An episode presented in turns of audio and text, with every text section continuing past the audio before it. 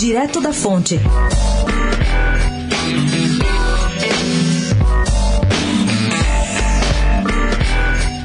As eleições estão chegando e Rodrigo Cobra, diretor de processo seletivo do Renova BR, aquele grupo de renovação política criado por Luciano Huck, ficou surpreso com o número de inscritos online recebidos na turma extra da instituição encabeçada por Eduardo Mufarrege. Na primeira hora, à meia-noite da última quarta-feira, já eram 485 inscritos. Ao final do mesmo dia, somavam 1.966. Hoje, já são mais de 3 mil. As inscrições vão até o dia 7 de fevereiro e as aulas começam em março.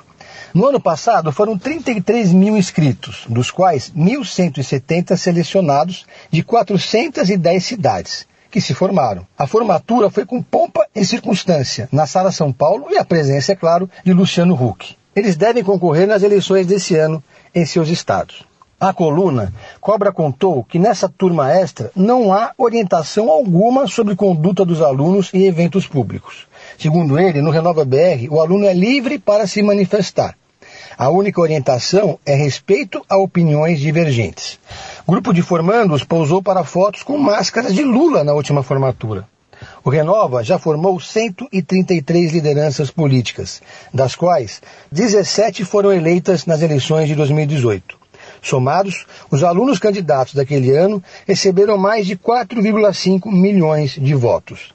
Pedro Venceslau, especial para a Rádio Dourado, direto da fonte.